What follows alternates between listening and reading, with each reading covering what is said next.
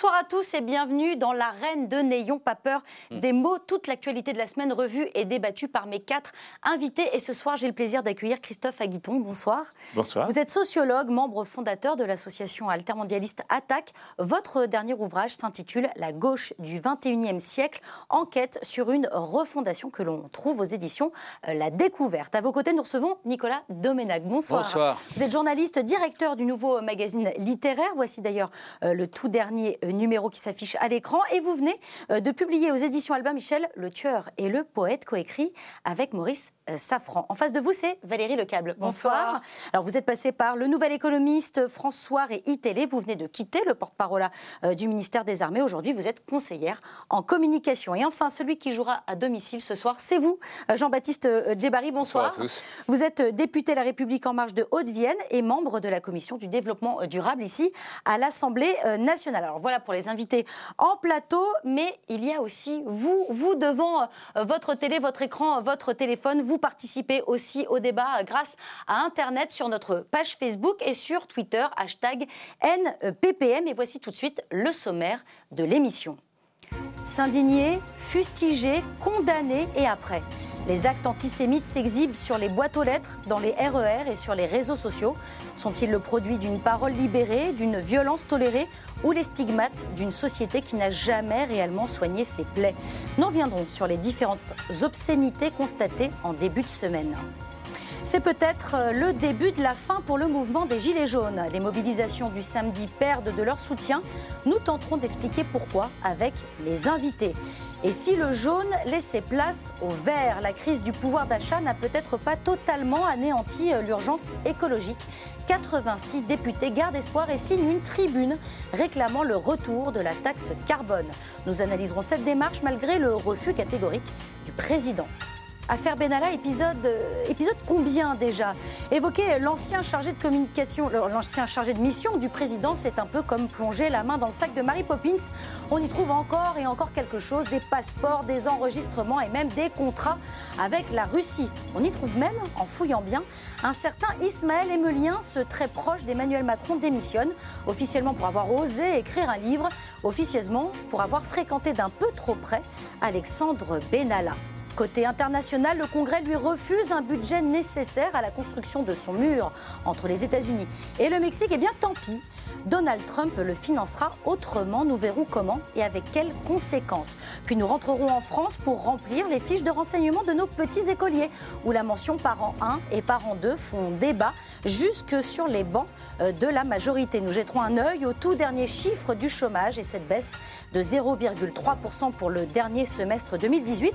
Nous profiterons de la fin de l'émission pour souhaiter la bienvenue à Alain Juppé au Conseil constitutionnel. Mais pour démarrer cette émission, il nous faut revenir et regarder en face la monstruosité du week-end dernier. Des images d'un autre temps, un cauchemar qui refait surface. Juden sur la vitrine de l'enseigne Bagelstein, le visage de Simone Veil lacéré par une croix gammée et un arbre scié. Il avait été planté à l'endroit même où 13 ans plus tôt, Ilan Halimi avait été torturé puis assassiné parce que juif. Lundi, Christophe Castaner s'est rendu sur place à Sainte-Geneviève-des-Bois, dans l'Essonne. J'avais besoin de dire euh, au nom du gouvernement, au nom du président de la République, au nom de la France, que nous pleurons, nous pleurons ce soir la mémoire d'Ilan Halimi, comme euh, nous l'avons pleuré il y a 14 ans. La France, à travers euh, ma présence ici, au nom du gouvernement du président de la République, veut dire à chacune et chacun qui fait un choix religieux dans ce pays qu'ils doivent être et qu'ils seront protégés. Le lendemain, le ministère de l'Intérieur publiait ces chiffres effarants. 541 actes contre des juifs signalés en 2018, c'est-à-dire une augmentation de 74% par rapport à l'année précédente. Des chiffres cumulés aux images du week-end qui ulcèrent le Premier ministre alors qu'il remettait pour la première fois le prix Hélène Halimi à, Matignon. Édouard Philippe exprime sa colère. Mais aujourd'hui, je m'exprime avec un cœur qui est forcément assez lourd et une forme de rage au ventre je ne me départis pas de mon optimisme et de ma foi dans euh, l'humanité. Mais le boxeur que je suis sait dire quand il a pris un coup et quand il a pris un coup qui marque. Et mesdames et messieurs, nous prenons des coups. Nous prenons des coups quand euh, on vomit sur la mémoire d'Ilan Halimi. Nous prenons des coups quand euh, sont tracés des croix gammées sur le visage de Simone Veil. Nous prenons des coups quand des agressions se multiplient contre les personnes et contre les biens, à raison euh, de ce qu'ils sont. Nous prenons des coups quand, euh, reprenant l'idéologie et la phraséologie nazie, on trace à la peinture jaune sur des vitrines la mention Youn. Mais pour la députée de la majorité Élise Fagelès, les mots ne suffisent plus, il faut agir. Je suis très inquiète et je n'ai pas attendu qu'on nous annonce les chiffres pour être inquiète. Je rappelle que Mireille Knoll a été euh, assassinée à Paris euh, il y a euh, un peu moins d'un an maintenant et que des juifs sont tués parce qu'ils sont juifs depuis de nombreuses années. On commémore l'anniversaire de l'assassinat d'Ilan Halimi. Ilan Halimi, il a été assassiné pour des, préjugés ancestraux parce que les juifs ont de l'argent et qu'il faut les faire payer pour ça. Donc oui, il y a une recrudescence, mais qui est assez régulière hein, depuis quelques années. Des familles dans certains quartiers qui enlèvent leurs enfants de l'école publique. Tout ça, c'est plus possible. Donc moi un peu par ras-le-bol, mais aussi par, euh, inquiétude, j'en appelle un état d'urgence contre l'antisémitisme. C'est des grands mots, mais il faut des mesures concrètes, il faut de l'éducation, il faut des prises de position politiques fortes, il faut des sanctions visibles. En tout cas, il faut des mesures très claires parce que ça ne peut pas durer comme ça. Quand on s'attaque à un juif, on s'attaque à la République. Manifestement, la République va mal. Valérie Lecable, on vient de l'entendre, ça ne peut pas durer comme ça, on en parle énormément dans, tous les médias. Mais qu'est-ce qu'on fait maintenant? Il faut agir, c'est ce que dit euh, cette députée. 14 partis euh, politiques ont répondu à l'appel à l'Union contre l'antisémitisme, euh, qui invite tous les partis politiques et les Français à venir manifester le mardi, mardi prochain à 19h, un peu partout en France, notamment place de la République à Paris. C'est suffisant Moi, je suis assez d'accord avec elle parce qu'on est dans un pays euh, extrêmement particulier par rapport euh, à l'antisémitisme. On a euh, tout ça a démarré en 2001 avec les Twin Towers et, les, attaques et ça et ça n'a cessé de monter en puissance depuis. On a chez nous une population d'origine musulmane, étant donné notre histoire particulière, qui est plus importante qu'ailleurs. Donc, c'est vrai que depuis cette époque-là, les, cristallisations se sont, enfin, les, oppositions se sont cristallisées souvent autour de cette histoire, est-ce qu'on est pro-palestinien, pro-israélien, etc. Et donc on est dans un espèce de terreau qui est compliqué. On a vu pendant, euh, il y a des manifestations populaires dans des quartiers populaires qui peuvent avoir euh, ce qu'elle disait, c'est-à-dire euh, ce relent de préjugés autour de l'argent, etc. Et on a euh, ce troisième sujet qui est extrêmement important aussi, c'est qu'on a un vieux fond dans ce pays, euh, dans la bourgeoisie française, où l'antisémitisme a prospéré depuis la nuit des temps. Donc je pense qu'on l'antisémitisme traditionnel, l'antisémitisme contre Israël, qui serait le deuxième. exactement. Voilà, on a un antisémitisme traditionnel bourgeois, on a un antisémitisme contre qui, mélange antisionisme et antisémitisme, si vous voulez. Et on a une sorte d'antisémitisme dont, dont, parle cette députée autour de ce préjugé euh, de l'argent et donc de cette pseudo-jalousie, ou je ne sais pas comment il faut l'appeler, des classes populaires qui parfois s'exacerbent et se donnent comme ça. Donc je pense que oui, il faut prendre des mesures. Il n'y a pas qu'en France que ça se passe. Ça se passe aussi en Europe. En Europe, absolument. Ça se passe aussi en Allemagne. Mais dans tous justement, les pays, j'ai des, des, chiffres. interlocuteurs. Je me permets de vous, de vous couper pour vous montrer justement ces chiffres et compléter vos propos, euh, Valérie Lecable. Euh, en Allemagne, l'antisémitisme progresse, plus 10%, plus 10 par rapport à 2018. 41% des juifs allemands interrogés indiquent avoir subi des insultes ou des agressions antisémites. 80% des victimes ne déposent pas plainte. Tout à fait. Alors, on ne pouvait pas imaginer que ça puisse arriver en Allemagne. S'il y a un pays où ça ne devait pas arriver, c'est en Allemagne. Et donc, moi, je suis d'accord. Je suis étonnée que dans une situation qui est globalement aussi complexe, il n'y ait pas de représentation organisée. C'est-à-dire que quand on veut parler d'antisémitisme, à qui on s'adresse mm. Ok, c'est bien d'aller manifester. Quand on parle au nom de l'Europe de l'antisémitisme, il y a des interlocuteurs dans les différents pays. En France, il n'y en a pas. Et donc, je pense que effectivement, étant donné cette situation qui est structurelle et qui est mm. importante, il faut mettre le sujet sur la table et en parler et s'organiser pour trouver des solutions. Christophe Aguidon, quel, quel regard vous portez sur ces actes ignobles du week-end Je pense que tout le monde, c'est insupportable, inacceptable. Dire, sur le constat même, je pense qu'il n'y aura pas évidemment de, de, voix dissonante ici, pas plus que dans le gouvernement, et qui a eu raison de s'exprimer comme il l'a fait. Il n'y a aucun souci sur ça. Après, il faut essayer d'en comprendre les causes. Hein. bon, et je pense qu'en effet, Valérie, le phénomène européen. a raison de dire qu'il y a plusieurs origines possibles. Mhm. hein. bon, euh, il y a des, des, des, bêtises de droit commun qui peuvent aboutir à des ignominies, hein, euh, comme on l'a vu avec Alimi. Euh, on a en effet un vieux fond d'antisémitisme de droite, et à mon avis, c'est ça qu'on a retrouvé dans les les inscriptions de ces derniers jours. Hein, parce que si c'était des gens euh, issus du monde musulman ou de l'ultra-gauche, on aurait eu des choses contre le sionisme, des choses comme ça. C'est pas ça mm. du tout qu'on a eu. Mm. Parler de Juden, mettre la croix gammée à Vienne Ce sont des références plus antérieures, c'est ça que vous oui, voulez qui dire sont des références de type nazi, absolument, mais qui renvoient au fait qu'il y a une des petits groupes d'ultra-droite, en particulier à Lyon, d'où les inscriptions à Vienne qui ont concerné à la fois des milieux d'origine euh, juive, mais aussi le Parti communiste, les témoins de Jéhovah, les francs-maçons. Donc on met dans le même paquet tous ceux qui sont comme ça jugés comme étant le gouvernement caché du monde. Bon, hmm. ça c'est évidemment la conspiration judéo-maçonnique. Voilà. et communiste et bolchevique, on peut tout rajouter et ça donne ça.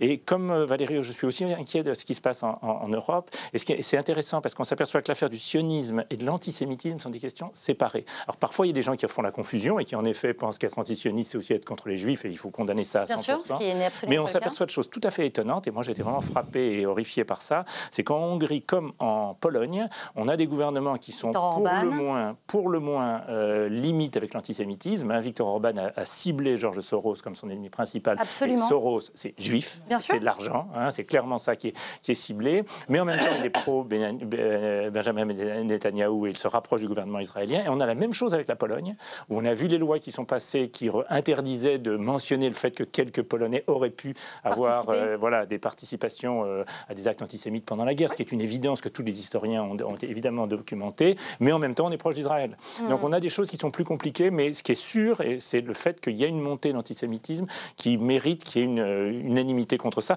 Les politiques l'ont fait. Je voudrais signaler le fait que l'Observatoire contre l'islamophobie hein, a pris une position très très positive et très courageuse sur ce sujet, ce qui montre qu'il y a quand même des réactions assez saines dans ce pays. Hein. Donc voilà, prenons ça en positif parce que dans, dans cette...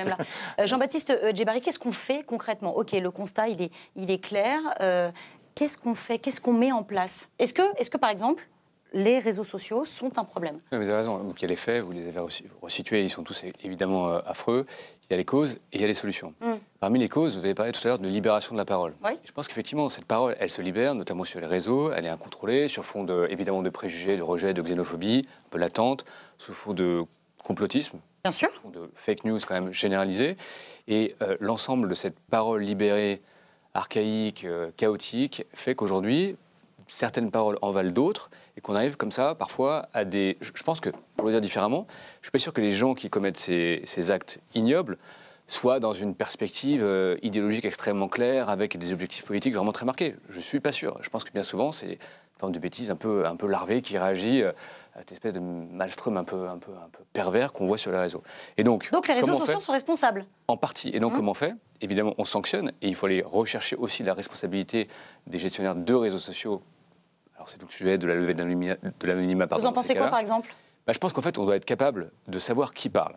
Je ne crois pas. Euh, vous fréquentez Parce que du coup, Emmanuel Macron en a parlé euh, à, Souillac euh, lors d'un grand débat en disant pourquoi pas, on peut y réfléchir. Mounir Majoubi dit non, c'est complètement inutile, ça ne servira à rien. C'est méconnaître les réseaux que de dire tout le monde sur les réseaux, tout le temps, doivent s'identifier pour toute chose. En mm. revanche, quand on a des actes délictuels, très caractérisés, on doit être capable d'aller rechercher la responsabilité de ces gens-là à travers les réseaux. D'accord. Et donc, les gestionnaires la responsabilité... de réseau des, gestionnaires de réseau, c'est ça que vous dites? Des gestionnaires, et que les gestionnaires doivent évidemment être capables d'identifier ceux qui euh, professent des paroles telles que celles-là. Et puis, il y a tout ce qu'on a dit euh, autour de l'éducation, mais c'est fondamental. Il y a le sujet de long terme, c'est comment dans les clubs de sport, comment, euh, effectivement, à l'école, on arrive à combattre en dur ces préjugés, comment au travers du service national universel, on arrive à recréer du commun et à battre la brèche de ces préjugés qui sont, qui sont ignobles. Vous parlez de, l'éducation, Jean-Baptiste Djebari.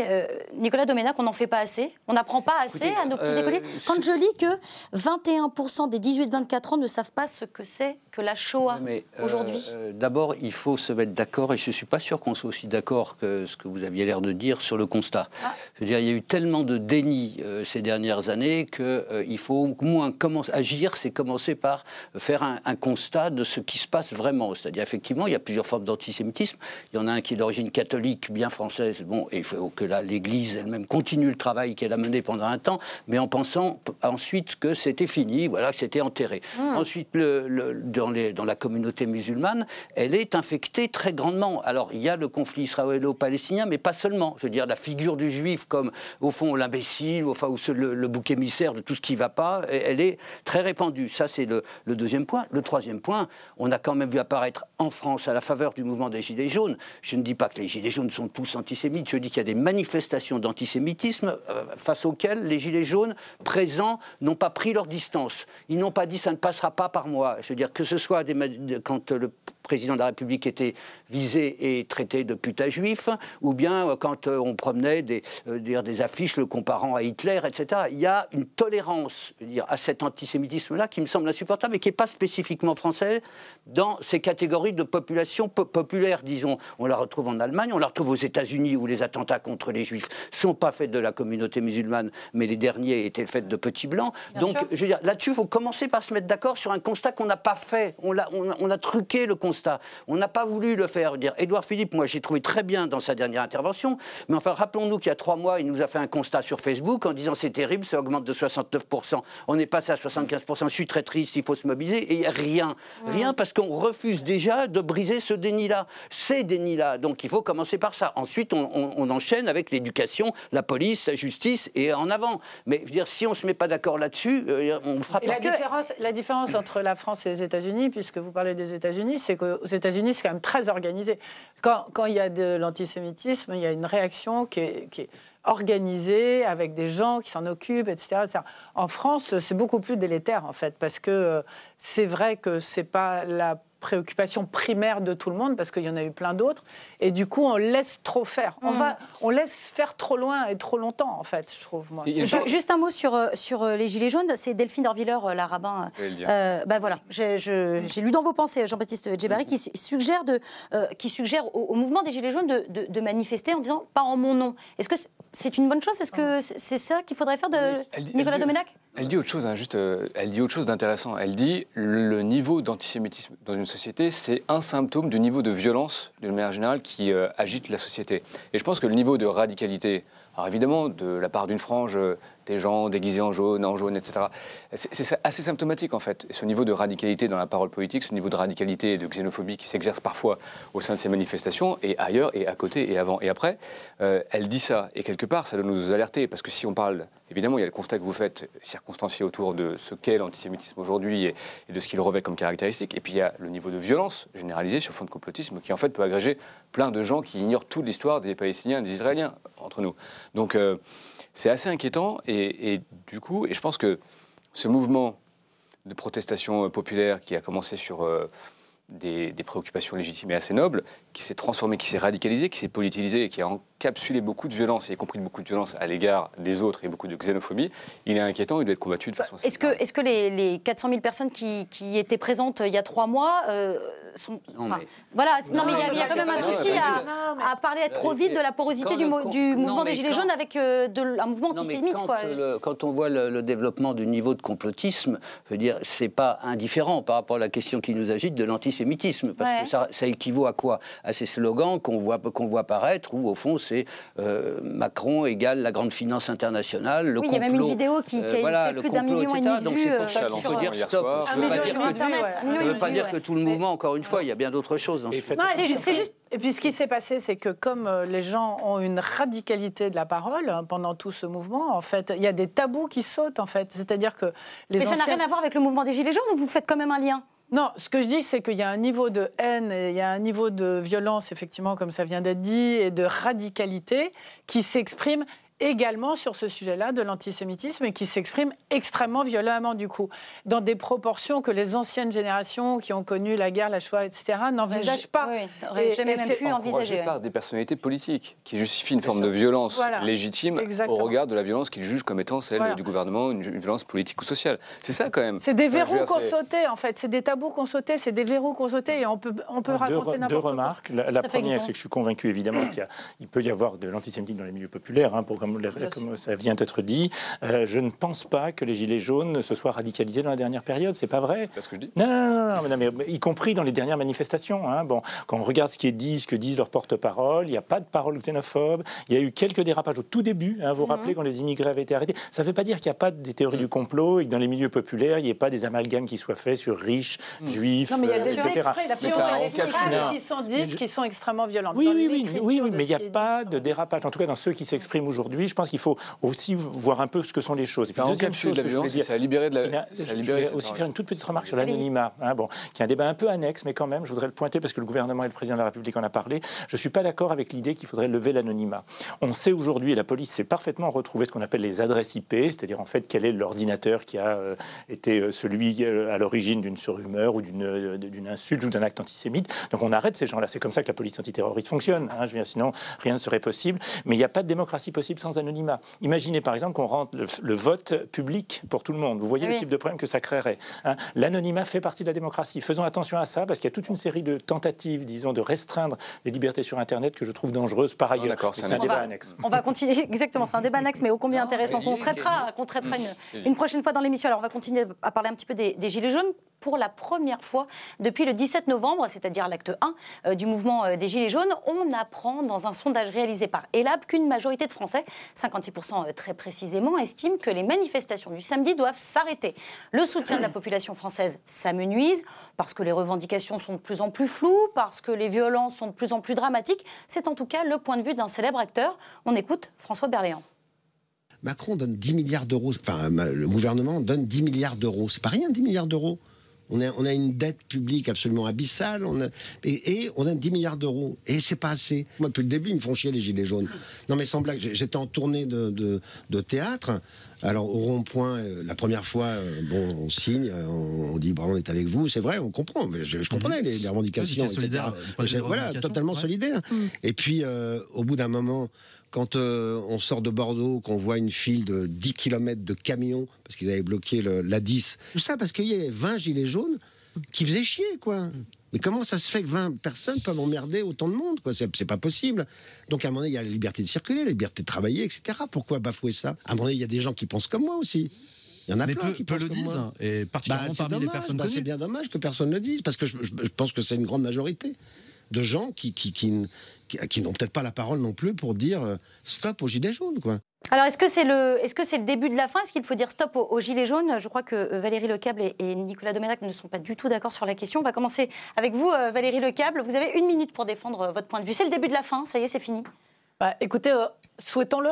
En tout cas, je ne vais peut-être pas aller aussi loin que Berléand, mais sur le fond, objectivement, euh, ils ont passé beaucoup de temps à manifester et je comprends parfaitement, il y a une sorte de compassion vraiment et de bienveillance et de compréhension de ce qu'ils ont dit, mais ils ont été entendus quand même. Je veux dire, il y a toute la France en ce moment qui est mobilisée partout, dans les régions, à Paris, euh, etc. Ce grand débat national a été provoqué par les Gilets jaunes. Je pense que c'est une bonne chose qu'il y ait ce grand débat national. Et maintenant, on est en train de parler. Donc il faut arrêter de casser. Ça ne sert à rien. Alors je ne dis pas que ce sont les Gilets jaunes qui cassent. Je sais que c'est beaucoup plus complexe que ça. Mais à l'occasion des manifestations des Gilets jaunes, ça casse. Donc ça, ça suffit. Pourquoi? Parce que ça détruit les commerces, parce que les gens en ont marre. Voilà, pour la première fois, il y a une bascule de l'opinion qui commence à trouver que ça va bien, et que là, on est dans le temps du dialogue, on n'est pas dans le temps euh, de la colère. Le temps de la colère, il est passé. Donnons la possibilité au gouvernement de trouver des solutions, de proposer des solutions, et on verra après si ça vaut le coup de recommencer à manifester ou pas. On va en reparler là, on évidemment. Est en pause, là. Mais une minute, exactement, exactement. J'ai écouté, j'ai compté. Vous aurez trois secondes de plus, Nicolas Domenech, c'est à vous. Non, non, moi je pense. C'est le début de la fin ou pas Non, c'est incroyable qu'après euh, trois mois, trois mois de manifestation, avec 13, euh, 13 samedis d'enfer, euh, une escalade de violence, une incapacité à, s'agrandir, à, à, s'agréger les fonctionnaires, les salariés, les, des grandes entreprises, les des, enfants des banlieues, euh, qu'après un président qui a repris la main politiquement, c'est incroyable que ce mouvement conserve 43% de soutien. Je veux dire, ça veut dire qu'au-delà de ce qu'il fait, de ses erreurs, de ses incapacités à structurer, de ses incohérences, de ses délires, eh ben, il correspond à quelque chose de profond qui n'a pas été résolu, à des fractures sociales, à des fractures euh, politiques, euh, enfin, toutes sortes de fractures qui n'ont pas été réduites. Alors, le, président a devant lui, un, la nécessité de redevenir un président bienveillant, ce qu'il avait cessé d'être, et, au fond aimant, euh, aimant ses enfants, comme il dit, et deux, de sortir des mesures sociales et économiques de son chapeau, et là, on ne les voit pas encore. Ah, on les verra peut-être, peut-être, exactement, pile, pile, parfait.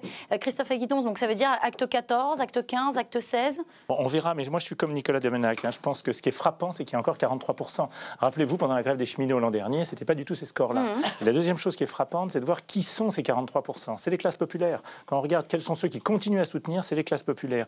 Et ce qui s'est joué dans ces trois derniers mois, c'est en effet une espèce de, soulèvement de cette partie des classes populaires qu'on n'entendait jamais, parce qu'elle n'était pas syndiquée, elle n'était pas organisée politiquement, elle ne votait souvent pas, ou alors souvent Front National, et qui aujourd'hui s'est exprimée dans la rue. Et ça, je pense que c'est un changement majeur dans notre pays. Et donc, c'est pas le début de la fin, ça va continuer. franchement, je ne vais pas lire dans une boule de cristal. Ah, c'est dommage. Voilà, personne ne peut donner de consigne à ce mouvement, et on verra comment ça va se passer dans les semaines mm. qui viennent. Mais prenons acte de l'importance de l'événement et du fait que c'est vraiment un, tournant majeur dans notre vie sociale et politique, et qu'en effet, il faut y donner des réponses qui ne sont pas simplement les 10 milliards. C'est vrai qu'ils ont déjà obtenu 10 milliards. Hein, Là-dessus, Léon avait raison. Hein. Bon, mais ça ne suffit pas. Mais ça ne suffit pas parce qu'il y a des, des, fractures sociales insupportables dans ce pays. On va en parler. Euh, est-ce qu'ils vous font chier, Jean-Baptiste Djebari, euh, les Gilets jaunes Non, euh, moi je le mets. Enfin, je, suis un peu l'homme du milieu dans ce que vous avez dit. J'ai organisé quatre grands débats. Et d'abord, et, je rencontre des Gilets jaunes depuis le début, et la situation est très évolutive. D'abord, les délégations de Gilets jaunes du début sont plus tout à fait celles que vous rencontrez maintenant.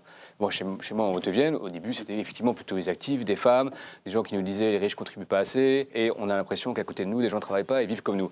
Ça a été ça. Et puis après, ça s'est politisé. Chez moi sont venus la CGT, France Insoumise, la Haute-Vienne, circonstances particulières, etc. Dans les grands débats, qu'est-ce qui se passe? D'abord, pour la première fois, les Gilets jaunes eux-mêmes, j'ai fait des réunions, en général, il y a 200 personnes, trentaine de gilets jaunes dits de gauche, une dizaine dits d'extrême droite. Mmh. Et les gilets jaunes, pour la première fois, sont confrontés au fait de ne pas être majoritaires. Si vous voulez, sur des sujets comme le RIC, par exemple, bien souvent, euh, ils ne sont pas majoritaires. citoyenne Absolument, qui a été défendu comme un des objets euh, préalables quasiment euh, à une sortie de crise. Et aujourd'hui, c'est tout, tout à fait le cas. Et le moment dans lequel on est, ça fera un petit peu le lien avec la taxe carbone à le moment dans lequel on est, il est hyper intéressant parce que bien souvent, au début des grands débats, vous avez des prises de parole très politiques, souvent de droite, de gauche, euh, l'immigration d'un côté, le RIC de l'autre. Et puis après, le dialogue se noue. Mm. Se noue entre les citoyens. Et, et c'est un dialogue euh, constructif, c'est un dialogue euh, contradictoire et qui émerge, dans lequel émergent de plus en plus de solutions ou de propositions. Et c'est ça qui est intéressant. Et mais du coup, vous dites quoi? Vous dites que c'est la fin, là. Ça y est, vous, sentez, vous sentez la fin en Vienne du, du, mouvement des Gilets jaunes C'est effectivement passer de, la révolte à la revendication, à la revendication organisée, qui ne concerne pas que les Gilets jaunes, qui numériquement sont minoritaires, mais les citoyens qui effectivement embrassent une quantité de préoccupations importantes des Gilets jaunes, mais sur le mode de on construit ensemble. Et la demande, ce qui me choque, moi, en tout cas ce qui me frappe, c'est que la demande qui nous est faite aujourd'hui dans le grand débat, c'est qu'il soit réellement constructif et fécond. Hum. Et c'est la même demande qu'on avait pendant la campagne présidentielle. Les gens hum. venaient nous voir en disant on va voter Macron, mais c'est pas qu'on aime Macron, c'est qu'on pense qu'après, d'abord on pense qu'il n'y a pas d'offre alternative, et ensuite on pense que c'est le FN, et donc le pire pour eux. Et là ils nous redisent la même chose, ils nous disent on n'est pas tout à fait convaincus, mais en tout cas on ne veut pas le pays dans le chaos, on en a marre des violences, on veut que ce, mouvement il débouche sur des euh, mesures qui soient substantielles sur la fiscalité, sur la démocratie notamment, et on veut avancer. Et on ne veut pas le pire. Si, je vous comprends bien, euh, l'acte 14 qui, aura lieu donc demain, c'est pas du tout le même que l'acte 1 et ce ne sont pas les mêmes gens, c'est pas les mêmes revendications. De toute façon, vous voyez bien que numériquement ça a beaucoup baissé. Vous voyez bien que la parole politique s'est radicalisée, elle s'est beaucoup politisée et qu'on ne défend pas tout à fait les mêmes choses. Alors, et d'ailleurs, mouvement de bascule, vous avez aujourd'hui les figures des Gilets jaunes médiatiques qui deviennent de plus en plus euh, rassembleurs à démocrates et en fait qui s'apparatisent un petit peu. C'est quand même intéressant ça aussi à observer. Sur, la radicalité du mouvement, je voulais vous montrer euh, cette phrase qui sera donc la, phrase polémique euh, de la semaine. Euh, elle est signée Christophe Chalençon, l'un des représentants des Gilets jaunes dans le Vaucluse. Je peux me prendre une balle dans la tête à n'importe quel moment, mais j'en ai rien à foutre. On est plusieurs comme ça, s'ils en, en, touchent un. On a des gens, des paramilitaires qui sont prêts à intervenir parce parce qu'ils veulent aussi faire tomber le pouvoir. Ça vous choque, Valérie Lecable? Bah, Écoutez, c'est une radicalité euh, que je trouve euh, extrêmement désagréable. Effectivement, on n'est pas, pas dans un pays en guerre, on n'est pas en train... De vouloir se taper dessus les uns les autres. On est en train de vouloir se parler. Donc, euh, si cette transformation. C'est pas le début de la guerre civile, quand même pas. Non, mais voilà, c'est ça. Non, oui, mais non, c'est ça qui est en train.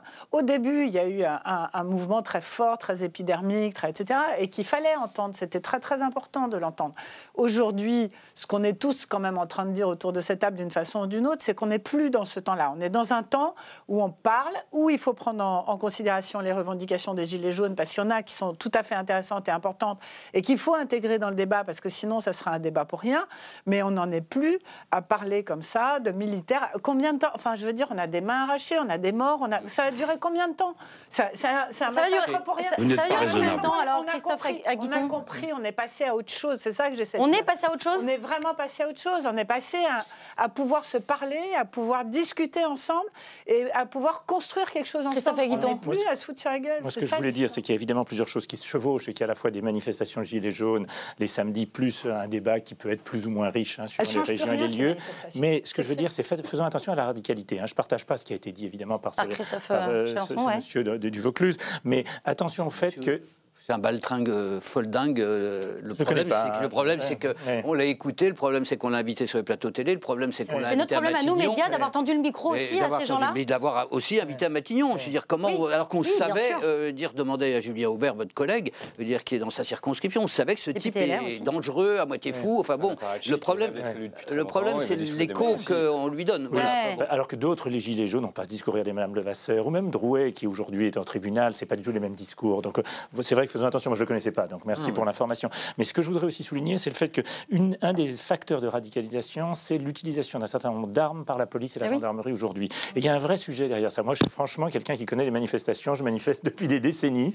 Hein, et il y a dans la doctrine française du emploi des armes une spécificité en Europe. Hein. Bon, un, euh, on a un problème avec le fait, et, la gendarmerie commence à le dire là, que quand on donne des lanceurs de, balles à mmh. des gens qui ne sont pas des gens habitués au maintien de l'ordre, c'est-à-dire ni la gendarmerie ni les CRS, mais les BAC, hein, qui savent pas faire ça, tout simplement, bah, c'est eux qui provoquent les, les, gens qui sont éborgnés. qui sont... Oui, mais attendez, non, non, non, mais il y a une deuxième chose intéressante. C'est qu'il y a en Europe aujourd'hui un mouvement général vers une sorte de pacification dans la relation entre la police et les manifestants. Pour ça, la police change ses méthodes. que ce soit les Allemands, les Néerlandais, les Scandinaves. On encadre différemment. Ils encadrent différemment. Il y a toute une réflexion commune des polices d'Europe, dont la seule police qui n'en fait pas partie de ce groupe de réflexion, c'est la France.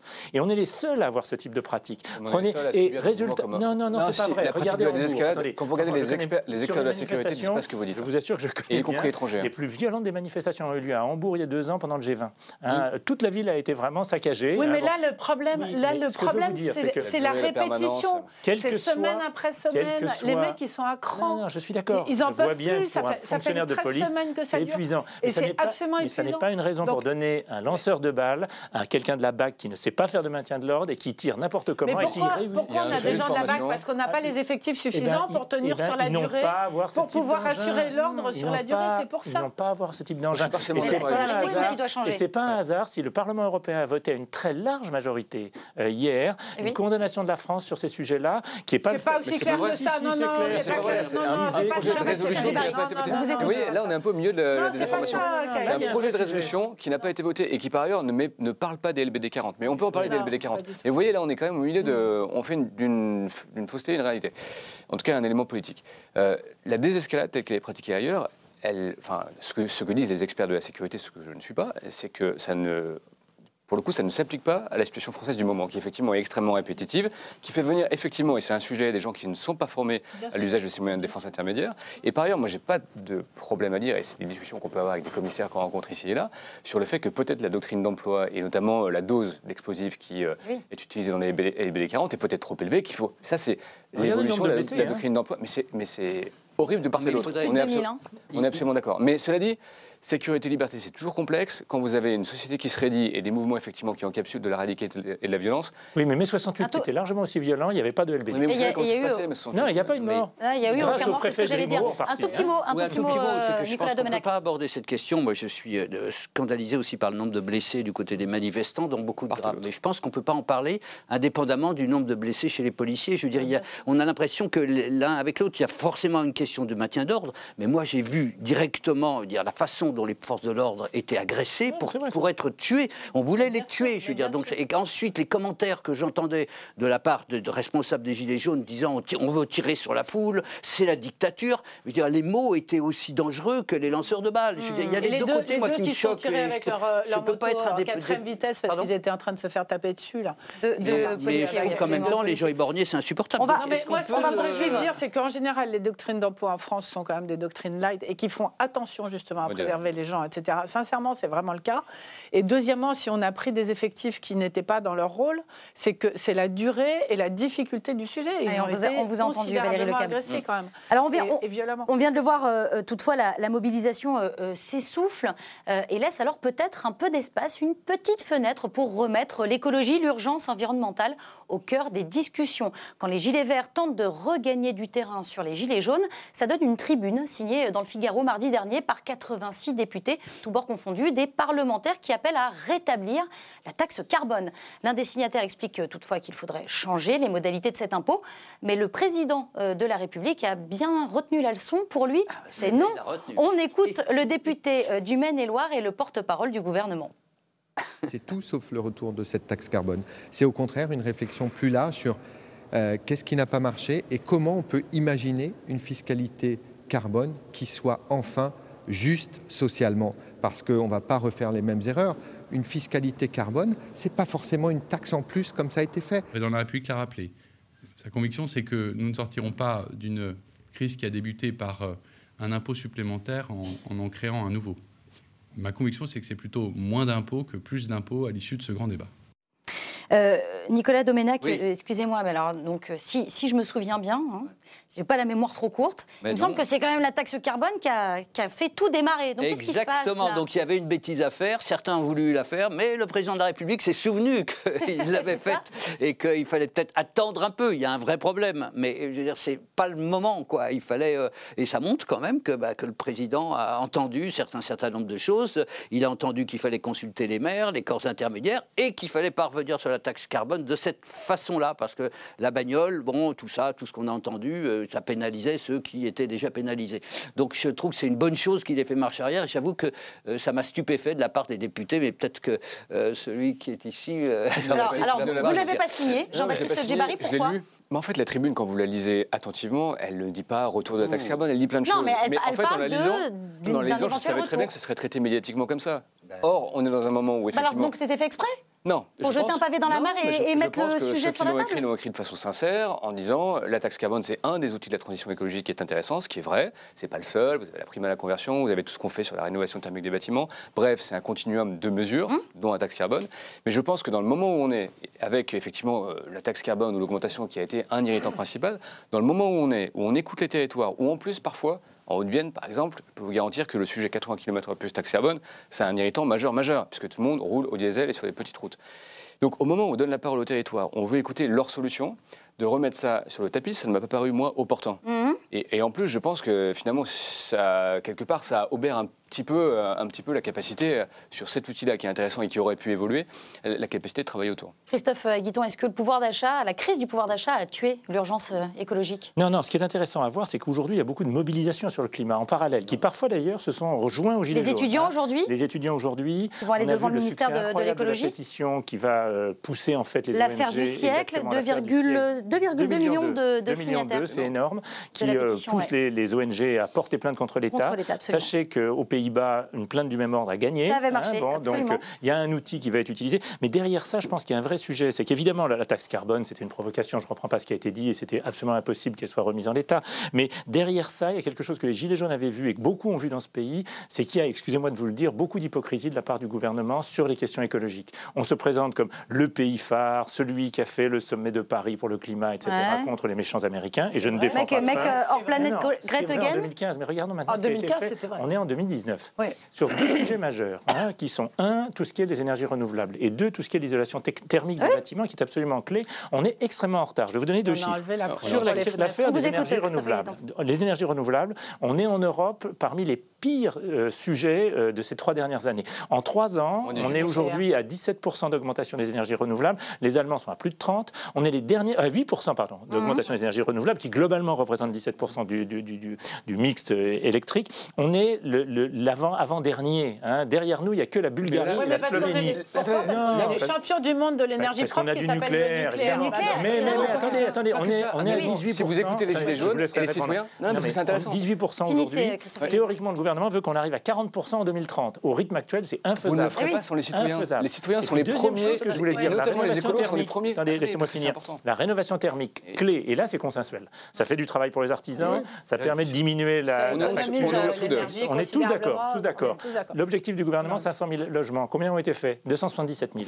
Et on a enlevé la moitié. pour changer Et on a retiré la prime pour les fenêtres, ce qui fait que le gouvernement a fait une économie de 600 millions, 600 millions qui ont été transférés de ce qui devait être utilisé pour la transition énergétique vers le budget général. Et voilà, c'est le fléchage. C'est le fléchage aussi qui pose problème. Il y a un vrai sujet d'acceptabilité. On peut parler des ENR autant qu'on veut. et on peut parler le double vitrage, il y a de. On peut parler de moins 18% de ce qu'on veut. Mais la vérité, et notamment en territoire rural, quand vous avez des projets d'éoliennes ou des projets de méthanisation, ils sont sans arrêt contestés par des associations environnementales. Sans arrêt. Ça met 10 ans. Et donc, et, oui, et les riverains, les citoyens, mais souvent aussi des assos. Au motif, euh, d'ailleurs peut-être euh, avéré, que ça pose des problèmes euh, d'intégration paysagère, de santé et des problèmes sanitaires. Donc c'est pas si simple que vous le dites. Et si on écoute donc les territoires, les gilets jaunes et les citoyens, bien souvent on a ces, injonctions contradictoires. Plus de NR, mais en fait inacceptabilité sociale. Sur la rénovation thermique des bâtiments, vous avez raison, et vous savez que c'est aussi des équilibres compliqués, parce que soit effectivement on met en dur des obligations et on dit en 2030 plus de place thermique et débrouillez-vous, et vous allez voir ce que ça va faire sur le marché de l'immobilier, notamment pour les propriétaires bailleurs. mais pourquoi diminuer les subventions pourquoi, diminuer les subventions Bah oui, pourquoi est-ce qu'on a enlevé les subventions pour les fenêtres? Ça marchait très très bien les fenêtres. Non, mais ça a été expliqué. Je crois que ce qui a été je peux reconnaître 600 millions d'économies. Je peux reconnaître une erreur politique, mais la rationalité de ce truc-là, au départ, de cette mesure, c'était quand même de dire ça crée des effets d'aubaine. C'est pas hyper performant en termes de performance énergétique, ce qui est vrai, en termes d'efficacité énergétique. Non, c'est pas hyper performant. L'habitat, c'est 50% des économies d'énergie. Et, c'est beaucoup plus performant de faire par exemple les combles que de faire les portes et les fenêtres, et notamment de faire du double vitrage que de faire du triple vitrage. Mais l'un n'empêche pas l'autre. Non, mais à un moment, vous mettez l'argent là où c'est le plus efficace énergétiquement. Oui, mais ça n'a pas été le cas. Les 600 millions étaient économisés et n'ont pas été transférés vers autre chose. effectivement, c'était un, de faire ce qui était le plus efficace énergétiquement, et deux, de ne pas créer des effets d'aubaine, effectivement, qui profitaient beaucoup à, aux acteurs économiques et, de rationaliser un peu ces aides. Je pense que c'était une erreur politique, même si c'était une démarche rationnelle. Voilà, on en a fait d'autres des erreurs politiques. Mais euh, Je trouve que la difficulté de tout ça, c'est qu'on n'explique pas les choses. C'est-à-dire que les gens, on ne va pas commencer à opposer les productivistes et les écologistes. C'est pas ça la solution. Tout le monde est d'accord sur le climat maintenant. C'est nouveau, mais tout le monde est d'accord, y compris la gauche. C'était pas le cas tout le temps. Ce que je voudrais dire, c'est qu'il faut que la transition écologique ne soit pas une sanction pour les gens. Il faut arrêter de dire la transition écologique, c'est des impôts en plus, c'est des emmerdements en plus, et c'est des. C'est l'écologie punitive, c'est ça que La transition écologique, c'est une chance. Moi, je trouve que justement, l'habitat, c'est 50% de ce qu'on. Euh, enfin, l'économie d'énergie. On commence par les économies d'énergie. Les économies, 50% des économies d'énergie viennent de l'habitat. Mettons le paquet sur les économies d'énergie dans l'habitat. La bagnole, une voiture que vous utilisez tout seul, vous l'utilisez 5% du temps. Hmm. Une voiture que vous partagez, vous l'utilisez 60% du temps. Le partage, ça marche. Allons-y, faisons des trucs sympas, c'est ça que je veux dire. Faisons des trucs que le, que le gouvernement vous écoute, Jean-Baptiste. Prenez des notes. Ça fait, ça fait 18 mois que un problème purement que je défends budgétaire et purement de on va faire payer les gens parce qu'il faut faire l'économie. Là, vous dites ça, mais en fait, il y a plein de choses qui se font, notamment sur la rénovation thermique. Je ne vais pas aller long, mais vous avez le certificat d'énergie, il y a du financement privé, il y a du financement public, il y a plein de choses qui se font. C'est pas assez, mais par exemple sur les véhicules. Mais et faisons mieux sur la prime à la conversion, ce qui n'a pas marché. La prime à la par conversion. Exemple, ce qui n'a pas marché, c'est qu'en fait, quand vous regardiez un petit peu comment c'était fait, en moyenne, les gens achetaient des véhicules à 14 000 euros, touchaient une prix de 1600 euros, donc vous voyez bien le reste à charge. Et eh oui, c'est-à-dire que les ménages les plus modestes ne pouvaient pas mettre les 2, 3, 4 000 euros. Et donc, comment on fait? Eh ben, on agit avec les entreprises, on débloque par exemple l'épargne salariale, on agit avec les banques, on fait du microcrédit. Un manque de pédagogie. Et non, mais pédagogie, et puis les, dispositifs d'accompagnement social, ça, ça a manqué. Mais il se prépare, il se prépare un mouvement tellement puissant que c'est pas la peine de payer un sonotone au gouvernement. Vous allez voir dans deux semaines, trois semaines, un mois, ça, ça va être terriblement. c'est le 15 et 16 mars, hein, les grands rendez-vous. Et eh oui, des manifestations et des grèves dans tout le pays. Euh, allez, on passe maintenant à la, à la pieuvre Benalla et son énième tentacule. Dans les eaux troubles où nageait l'ancien collaborateur du, du, président, les journalistes de Mediapart ont pêché un deuxième dossier russe. Une nouvelle enquête de la rédaction affirme qu'Alexandre Benalla a bien fait affaire avec un autre oligarque russe, en plus du premier révélé un peu plus tôt. Des contrats euh, sécuritaires qui s'élèveraient à 2,2 millions euh, d'euros. pardon. Euh, clairement, Nicolas Domenac, ça va s'arrêter où cette histoire? C'est un puissant fond? il y, aura, il y aura, Non, il y a du fond, parce que, si j'ose dire, enfin, il y a des fonds, mais du fond, du fond, du fond, je trouve qu'il n'y en a pas beaucoup. Moi, je ne suis pas de ceux qui crient à l'affaire d'État. Je pense qu'on a affaire à un mariole et à des branquignoles. Ah le mariole, donc, c'est Benalla, qui effectivement a abusé des pouvoirs qu'on lui a confiés et qui a fait son, son intéressant, qui au-delà a fait peut-être un peu d'argent ou des trucs comme ça. De l'amateurisme même autour de lui? Autour de lui, c'est un concours, quoi. C'est un concours de, je dis, des branquignoles, quoi. Ça veut dire au lieu de couper ce que font les politiques dans ces cas-là, quand ils sont au pouvoir, on coupe les branches. Et puis euh, voilà, euh, c'est pas facile pour un président quand vous avez un personnage comme ça qui est quelqu'un de très courageux pendant la campagne. Hein. On l'oublie, mais il avait des mérites. Je veux dire, c'est lui qui a accompagné le président de la République euh, quand il s'est agi entre les deux tours, hein, d'aller à l'usine Whirlpool et que les policiers lui disaient n'y allez pas. Il a dit on y va, chef, et boum. Il, avait quand même une dimension, quoi, le, Benalla. Mais, mais les, c'est qu'ils n'ont pas su s'entourer de gens d'expérience qui disent maintenant ça suffit, quoi, les plaisanteries. Hein. Un homme défaillant ou un État défaillant, Jean-Baptiste Moi, je, fais partie de ceux qui, au début, étaient un peu gênés du, de l'opprobre public sur Benalla. Je trouvais que ça allait très vite, très loin, qu'on avait pendu un homme publiquement. Mais ce que je constate aujourd'hui, quand même, au fil des, mmh. éléments qui surgissent de cette affaire, c'est que ça ressemble quand même un peu à de la barbouzerie personnelle, avec des apports d'affaires un peu douteuses. Et honnêtement, euh, Même proche de la mafia, hein, on dirait. Euh. Bon, je sais pas si. En tout cas, ce qui est sûr, c'est qu'il a voulu effectivement abuser de sa position pour faire des affaires à côté. Je ne sais pas si c'est de la collusion politique ou simplement euh, de l'escroquerie un petit peu financière, mais en tout cas, il y a un vrai sujet et un sujet qui est traité par la justice. Il y a trois informations judiciaires qui sont Absolument, ouvertes. trois enquêtes en cours. Je crois que la majorité, pour le coup, comme la France, veut la vérité. Et si cet homme a commis quelques. Mais vous, député de la majorité, ça vous gêne pas? Ça vous gêne pas? Vous dites.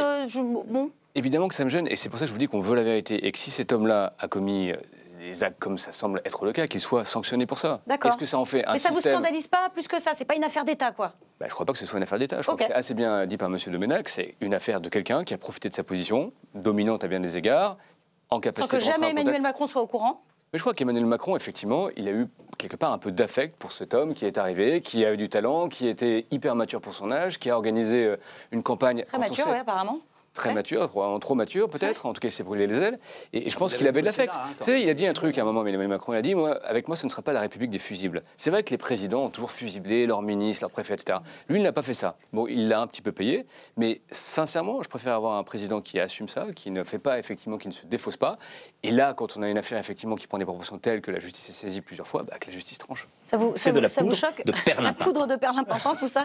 non, Christophe Aguiton, qu'est-ce que vous pensez de, toute cette affaire On va trouver encore plein de choses. Un hommage à la presse. Parce que si la presse ne relevait pas ce genre de scandale, Mediapart en l'occurrence. Là, c'est Mediapart, ça pourrait être le Monde ou Oui, c'est le Monde qui avait commencé. Donc c'est vraiment la presse en général. Et je pense qu'il faut faire attention parce qu'il y a souvent des tentations, et, le président de la République fait partie de ceux qui ont eu ces tentations-là, d'attaquer la presse et de considérer que c'était quand même des emmerdeurs, que c'était secondaire, etc.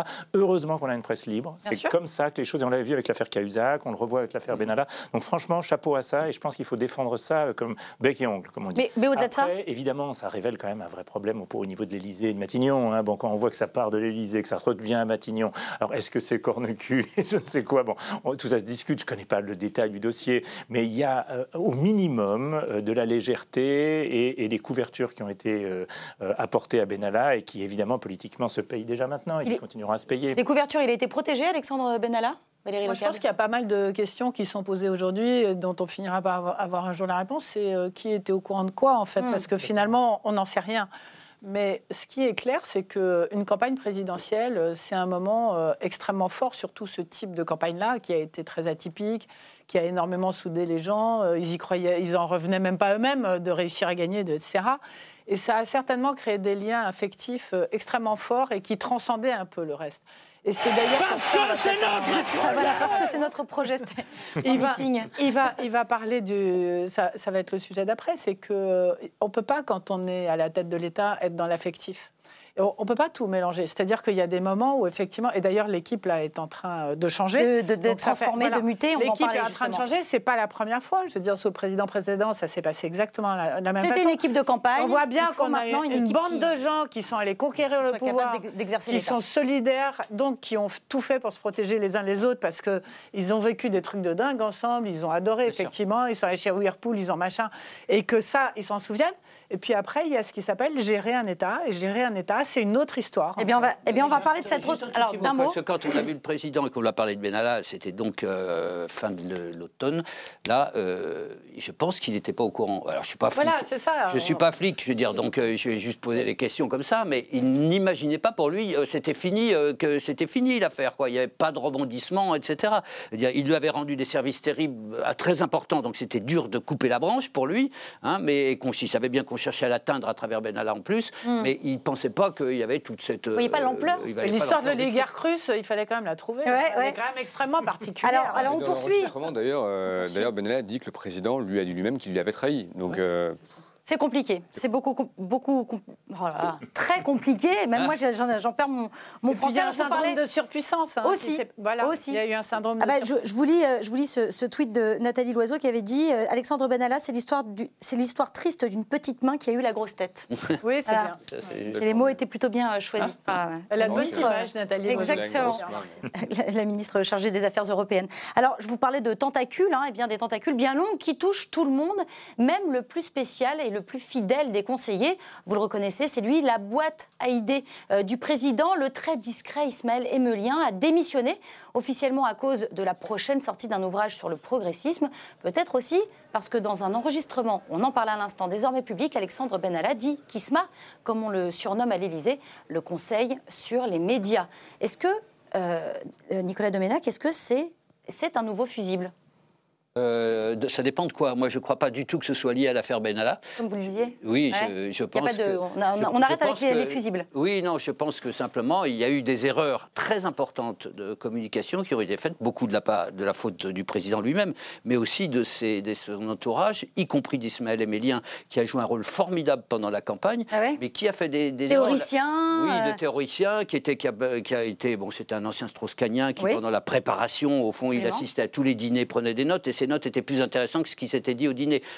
Conçu, je veux dire, toute la démarche. Mais c'est vrai qu'il y a eu des erreurs formidables de fait. La dernière en date dont j'ai souvenir, c'est quand même ce, duel qui, enfin, duel, ils étaient trois. Il y avait Edoui Plenel, euh, Bourdin et le président de la République. C'était une erreur de communication typique, c'est-à-dire ça tournait au combat de macho. Ah, on parlait plus, on, parlait plus aux Français. Donc il y en a eu d'autres, hein, des erreurs comme ça. Mais ce qui fait que le président de la République disait, a dit à plusieurs reprises, je devrais tous vous virer parce que ça, ne va pas du tout. Je veux dire, vous me faites faire des fautes terrible. Et ben voilà, les uns après les autres, ils dégagent la question. Et maintenant, est-ce qu'on vire Alexis Colère ou pas? Je veux dire, c'est la logique. Euh. Oui, c'est ça la suite. Christophe Aguiton, comment vous regardez cette démission euh, d'Ismaël Emulien Moi, je connais beaucoup moins les arcanes de l'Élysée que Nicolas Domenech, donc j'ai vraiment un avis euh, extrêmement distancié par rapport à ça. Je pense que l'essentiel, c'est quand même le fond. Hein. Mmh. C'est-à-dire qu'on a eu une, équipe qui est arrivée, en effet, de façon très soudée, ça on l'a tous vu autour de la campagne présidentielle, qui s'est imaginée Elle n'a pas su muter comme les, cette, les, facilitateurs d'une start-up nation, et on voit bien à quel point bah, ils se sont pris les pieds dans le tapis. Quoi. Alors, c'est pas que de la communication, hein. c'est aussi de la politique. On l'a bien vu dans l'affaire des Gilets jaunes dont on a parlé précédemment. Bon, maintenant, comment, comment rebondir après ça? Alors, je suis intéressé, moi, à titre personnel, bon, mais je pense qu'on en, discutera tous, de lire. Non, non, non, pas du tout. De lire son livre sur le progressisme. sur le progressisme, parce que ah j'attends bah, de voir qui vous ce que serait une vision du monde et une, une, pensée politique qui ne soit plus la Start-up Nation, mais qui soit autre chose. Hein. Bon. C'est une, grande, c'est une grande blague de partir euh, à cause d'un livre sur le progressisme. on, nous prend pour des imbéciles. J'ai jamais entendu les gens aussi intelligents servir un prétexte aussi sot. Euh, bah, on a tous besoin d'un livre sur le progressisme. Est-ce qu'il a non, trouvé le temps de l'écrire, son livre Ah bah si, mais on, peut, on peut, toujours trouver le temps d'écrire un livre dans les transports. Non, mais euh, moi, j'ai pu lire, pardon, pardonnez-moi juste là-dessus, euh, j'ai pu lire que euh, justement, c'était aussi, c'était peut-être un peu trop court de dire que c'était juste à cause de l'affaire de Benalla, mais que ce livre, en tout cas, que ses idées sur le progressisme n'étaient plus vraiment compatibles avec ce que Emmanuel Macron était en train de faire, cette espèce de retour et cet appui avec la politique d'avant, de l'ancien monde, et du coup, ce serait peut-être aussi en partie responsable de de son départ. Oui, mais ce qui est très étonnant là-dedans, ce qui est très étonnant, c'est que le progressisme, ça vient d'où? Ça vient d'une espèce de tentative qui était celle de Tony Blair, de Schröder euh, en Allemagne et de Clinton, de repenser en gros une gauche moderne qui ne soit plus la social-démocratie pour le dire vite, mais soit autre chose. Ce qui est un peu le macronisme aujourd'hui. Bon, mais quand on voit les trajectoires de ces trois individus, Blair, Clinton et Schröder, on voit à quel point c'était une impasse totale. Hmm. Donc je suis vraiment intéressé à voir quelle peut être l'idée aujourd'hui qui soit peut être la théorie développée dans le, dans le livre. Non, mais moi, je, je, pense qu'on est en train de mélanger euh, les choses. Je ne crois pas qu'on est dans, au retour de l'ancien monde. Hein. Non, pas, non, je ne pense pas qu'on soit là, qu'on soit au retour de l'ancien monde. C'est n'est pas le cas. Enfin, les gens, euh, l'arrivée de Philippe Grandjean, euh, il l'a accompagné tout le temps. Je veux dire, ils, ils sont arrivés très jeunes, très sur d'eux. On va dire pour certains d'entre eux un peu arrogants. Ils avaient gagné, donc ils pensaient que tout était permis et qu'ils avaient raison sur tout c'était des gens qui n'avaient pas forcément vécu euh, des échecs ou des difficultés, ou des, etc. La vie avait été quand même plutôt facile jusque-là. Et tout d'un coup, il se prit une crise absolument monumentale qui s'appelle la crise des Gilets jaunes, qui est absolument inédite et qui est, absolument énorme. Et là, qu'est-ce qui se passe? C'est le grand doute qui s'installe. C'est-à-dire, est-ce qu'on a fait ce qu'il fallait? Qu'est-ce qu'on n'a pas vu? Qu'est-ce qu'on n'a pas compris? Qu'est-ce Et là, ce qui va se mettre en place? C'est une deuxième étape qui va être une étape pas de conquête, mais de responsabilité. Et c'est pas du tout la même façon de travailler. Il y a d'excellents conquérants qui sont pas d'excellents gestionnaires. C'est c'est pas l'ancien monde ou le nouveau monde. Il faut pas dire ça. C'est pas parce qu'on a de l'expérience qu'on est de l'ancien monde. Mhm. Pas du tout. C'est pas, les, pas les mêmes exercices. Philippe Grandjean qui a une expérience formidable et qui est quelqu'un de formidable. Euh, c'est pas l'ancien monde, c'est le nouveau monde. Et c'est pas c'est pas qu'une question d'âge. Il y a des gens euh, qui ont plus d'expérience, qui sont euh, progressistes et qui ont une vision de l'avenir. Ils ont simplement euh, fait des erreurs de jeunesse. Pour moi, c'est vraiment ça. Enfin, de, jeunesse parce qu'ils sont super jeunes et que quand on a 30 ans, eh ben, il y a des choses de la vie qu'on ne connaît pas. ils ont voulu tout casser tout seuls en oubliant qu'il y a une partie de la France qui n'arrivait pas à les suivre et que c'était trop, compliqué de les suivre. Et ils ont laissé trop de gens au bord du chemin. Et maintenant, on va mettre en place une équipe qui va essayer de rassembler et de défracturer mhm. la France, ce qui était la promesse de campagne, d'apaiser. Voilà. Euh, y compris les relations avec les journalistes, par exemple. Aussi apaiser. Voilà, je pense que c'est ça le grand mot. Apaiser avec les journalistes, apaiser avec tout le monde. Avec, euh, avec les territoires aussi. Euh, Jean-Baptiste. Euh, c'est un changement d'état d'esprit. Hein. Jean-Baptiste Djebar, est-ce que vous l'avez rencontré? Est-ce que, est que vous le connaissez, vous, Ismaël Emelien Oui, quelquefois. Mais moi, je le vis plus de l'intérieur que vous cette histoire. Et parce que l'histoire de on arrive, on est élu, on découvre euh, le Parlement, une circonscription, des choses à gérer, des projets, des bon, c'est bon, c'est un apprentissage quand même assez assez exigeant. Mmh. Et effectivement, vous faites des erreurs. Et là où je rejoins ce que vous dites, c'est que je pense qu'on est à une croisée des chemins. Et d'ailleurs, ça s'exerce très bien cette euh, interrogation dans le non cumul ou le cumul des mandats. On voit bien qu'il y a une tentation de certains, y compris chez nous, de se dire finalement, euh, on a pris peur parce qu'on est en train de recomposer fondamentalement le rôle du député dans les circonscriptions. Et euh, on se dit qu'avoir un mandat de maire, c'est une façon d'amortir euh, les crises sociales dans les territoires, versus ceux dont je suis, qui disent on est en train de recomposer, et c'est dur, le rôle du député dans les territoires.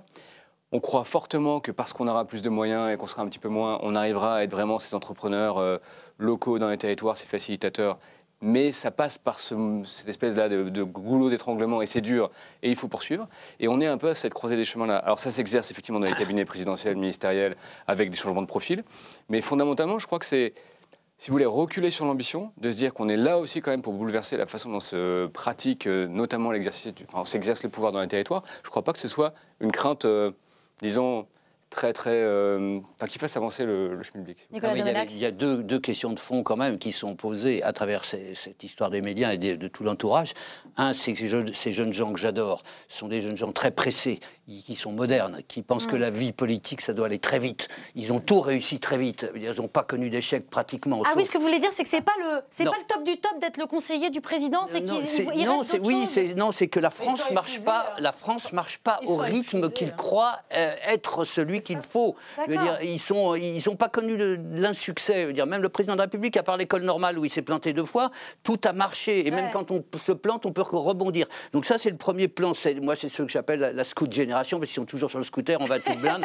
voilà. Et la, seconde chose, c'est le progressisme. Je veux dire, euh, ils ont cru, ils croient, même peut-être pour certains encore, au fond, à la théorie, c'était Mélien qui l'a articulé, du premier de cordée. Eh Moi, j'aurais toujours dit, vous savez, Frison Roche, il a écrit premier de cordée, après, il a écrit La Grande Crevasse. Mais bon, eux, ils ne voulaient pas m'entendre. Bon, je pense qu'ils vont peut-être s'en rendre compte. Mhm. Donc, c'est ces deux points. Quel est leur progressisme? Mais au fond, est-ce qu'ils vont comprendre que les corps intermédiaires, il faut perdre du temps, en prendre et en perdre pour travailler avec eux, etc.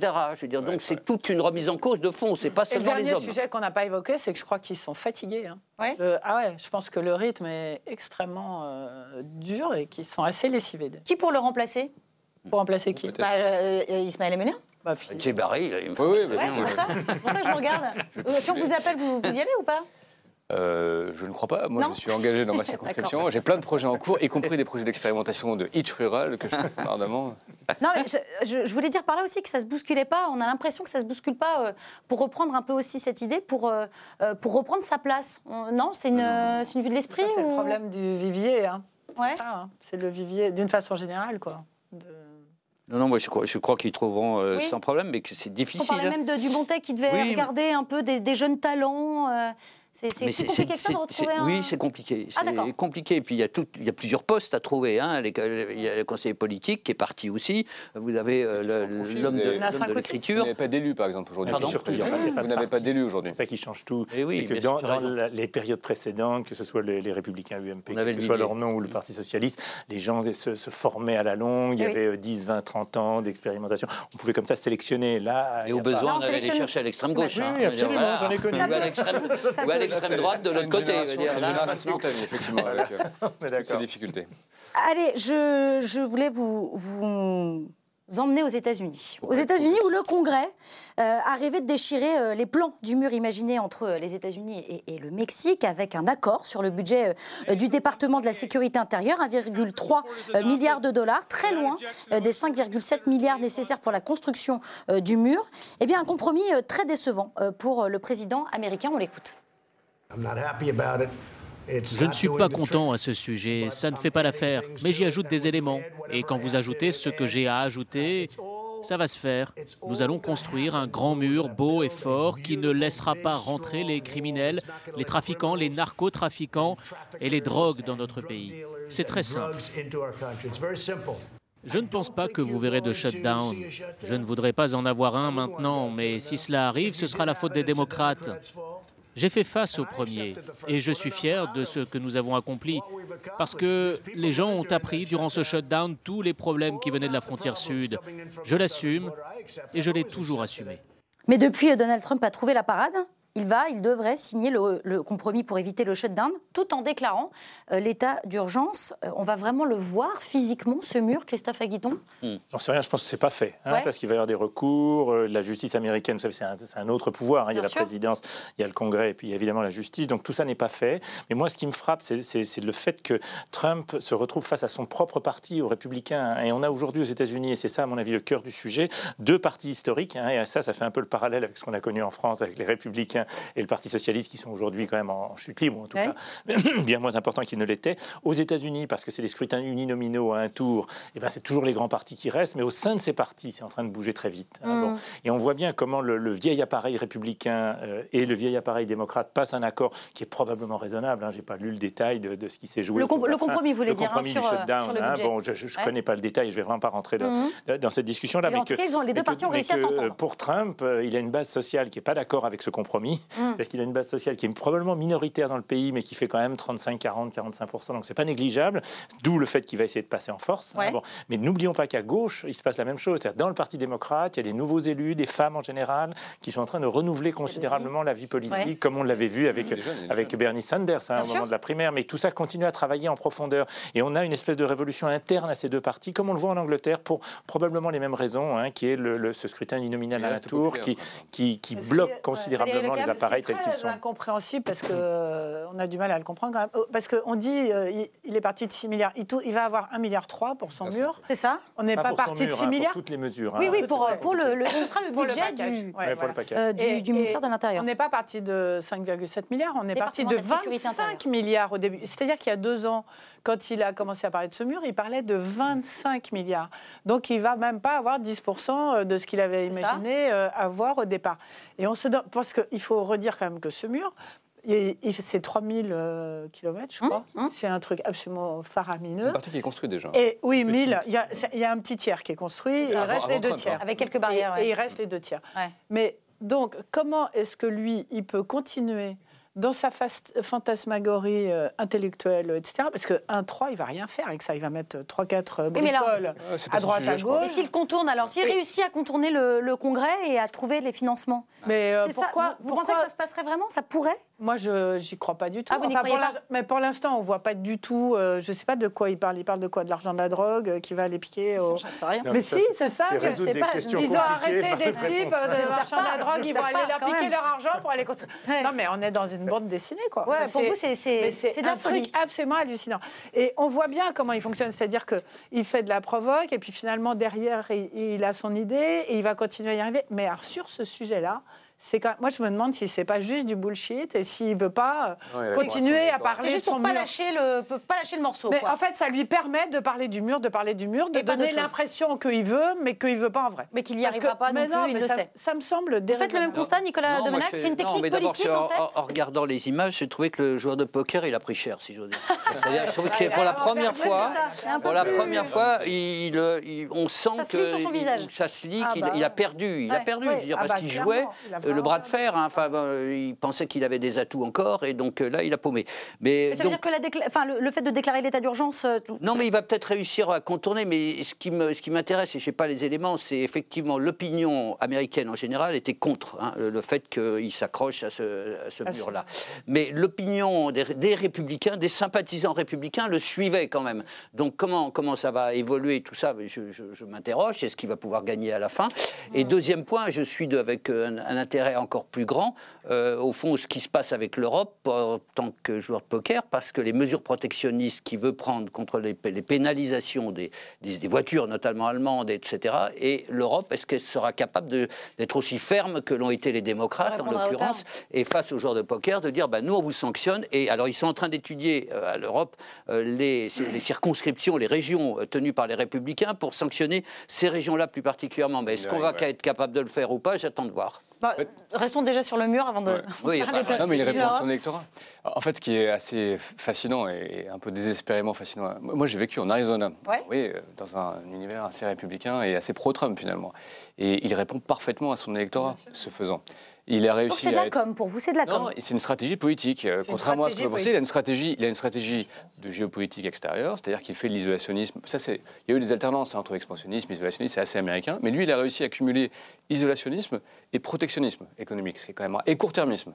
Et en fait, ça marche parce que c'est court-termiste et mmh. qu'effectivement, il y a un chômage hyper frictionnel, que finalement, il a parlé avec succès à son électorat et il reste très populaire il reste très populaire, notamment auprès de, son socle électoral. Mmh. Et je pense que ce faisant, il joue effectivement le bras de fer avec le Congrès. Il sait que quelque part, politiquement, il aura quitus d'avoir joué ce bras de fer-là. Et vous savez qu'il y a des, des, balances des pouvoirs qui sont extrêmement. Euh, extrêmement euh, pour le coup, il n'y a pas de parlementarisme rationalisé aux, mmh. États-Unis. C'est extrêmement, extrêmement ferme, extrêmement balancé. Et donc moi, je pense qu'il joue un pari qui, malheureusement, d'un point de vue français et européen, est gagnant au moins sur le court terme aux États-Unis. Moi, je n'ai pas vécu en Arizona, mais je suis moitié américaine. Je pense que ce que dit Trump là, il parle à l'Américain blanc qui a peur parce que c'est ce qui va se passer, que la majorité de la population américaine devienne non blanche d'une façon ou d'une autre. Donc il parle à ces gens-là, qui sont les gens qui l'ont élu, euh, qui sont euh, recroquevillés sur euh, leur Amérique à eux, euh, ancienne, qu'ils ont construit ensemble, etc. Et même s'il ne fait pas le mur, il continue à en parler pour dire je suis là pour vous protéger et pour vous empêcher de devenir des latinos. En fait, c'est ça qu'il leur dit. vous n'allez pas devenir des latinos, ni des portoricains, ni des mexicains, ni des... et vous allez rester la grande Amérique que vous connaissez, que vous êtes depuis longtemps, etc. Et c'est son électorat et c'est ça qui l'a fait. Vous répond, vous répond, Donald Trump, comme vous pouvez l'entendre. Je vous rappelle évidemment que vous pouvez participer euh, à ce débat sur Facebook et sur euh, Twitter, hashtag NPPM. Allez, retour en France et plus euh, particulièrement ici à l'Assemblée nationale où les députés ont adopté mardi en première lecture un amendement au projet de loi pour une école de la confiance, un ajout au texte qui vise à ancrer dans la législation la diversité familiale des enfants dans les formulaires administratifs, a précisé la députée La République En Marche à l'origine euh, de cet amendement, euh, Valérie euh, Petit. Noms et prénoms du parent 1, profession du parent 2, une formulation qui fait débat sur les bancs de l'hémicycle. On écoute deux députés de la majorité aux avis très opposés. Avec mon équipe, on prenait le temps de, faire un dossier personnalisé où on avait pris l'habitude de transformer les, mentions père et mère en parents 1 et parents 2 ou responsable 1, responsable 2. Alors c'était une initiative personnelle. Tous ceux qui ont co-signé l'amendement de, de Madame Valérie Petit, que je salue euh, ici, ne font partie que d'un seul lobby. En réalité, c'est celui de l'humanité, celui qui pense que la diversité, c'est la richesse de notre société et que euh, personne ne devrait se sentir exclu dans cette société par des schémas de pensée parfois un peu arriérés. Donc cet article, pour nous, c'est une mesure d'égalité sociale. Moi-même, euh, j'ai dû euh, faire remplir des formulaires euh, avec écrit parent 1, parent 2, et les couples père-mère me disaient, et moi, je mets quoi? C'est qui le parent 1 et, je trouve effectivement gênant de, je, me sens en tout cas clairement catalogué d'arriéré dans la formulation de l'amendement qui était mis. Il suffit de penser autrement et d'être considéré arriéré, ce qui est très vexant. Euh, est-ce qu'il faut y voir, Christophe Aguiton, euh, euh, quelque chose d'autre qu'une simple adaptation à la société finalement? Non, alors on peut discuter des formules. Est-ce qu'il faut mettre parent 1, parent 2 ou parent, parent Ça vous choque Parent 1, parent 2 Je sais qu'il y a eu des réactions d'associations de, parents homosexuels qui disaient il ne faut pas qu'il y en ait un premier et un second. Bon, c'est des petites choses. Il suffit de mettre parents et parents et on ne s'embête pas avec ça. Mais derrière, il y a une réalité c'est qu'il y a aujourd'hui une diversité de notre société qui existait déjà auparavant, mais qui aujourd'hui est acceptée. Diversité de genre, diversité de préférences sexuelles. Et évidemment, on va le retrouver dans les familles. Mmh. Et c'est assez logique qu'on ait des choses beaucoup plus ouvertes qui évitent d'être cantonnées à papa, maman, un enfant, quoi, hein, pour le euh, vous, voulez dire c'est pour éviter à l'enfant de se retrouver à barrer euh, bah père quand il n'y en a pas ou mère quand il n'y en a pas. Et c'est des choses qu'on connaît déjà depuis dans, beaucoup d'autres cas. moi, j'ai souvent fait des pétitions ou des enregistrements sur des actions militantes et on demande aux gens bah, vous, êtes de quel département? Et puis est-ce que vous êtes avant on disait homme-femme?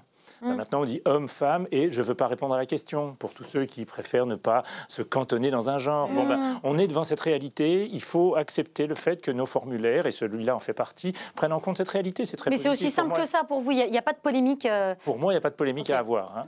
On pourrait rajouter d'ailleurs parents 3, parents 4 pour les hétérosexuels remariés ou, euh, ou des enfants qui sont élevés aussi bien par leur beau-père, leur belle-mère, euh, etc. Mais, Ça vous choque donc pas du tout? Non, mais plus sérieusement, non, mais je comprends qu'on dise un. Est-ce que un c'est la mère ou le père? J'en sais rien. Je ne sais pas si c'est un vrai. Au même titre qu'on mettait avant père d'abord et mère en tout après. En tout cas, moi, je peux vous dire que j'ai un souvenir. Quand j'étais gamine, on demandait toujours profession des parents. Ouais.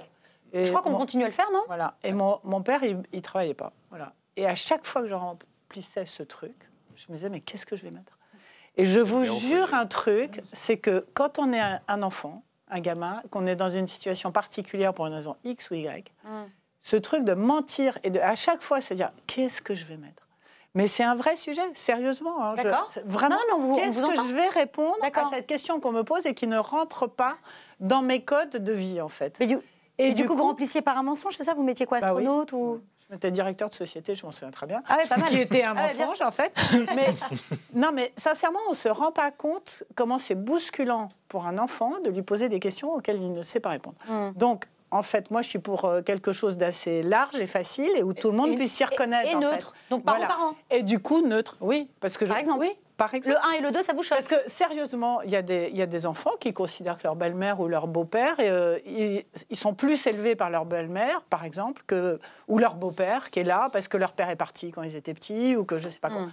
Donc, laissons euh, les enfants exprimer euh, la réalité de leur vie, en fait. Très bien. Voilà, c'est ça que je trouve intéressant. Est-ce qu'on est en train de politiser un événement complètement anodin, Nicolas On est en train de vivre une guerre de religion quasiment. Moi, Ah quand j'ai vu les réactions, j'hallucinais. Quoi. Tout d'un coup, on allait détruire la famille. Je dis, quoi, mais elle va bien, la famille. Enfin, elle se porte.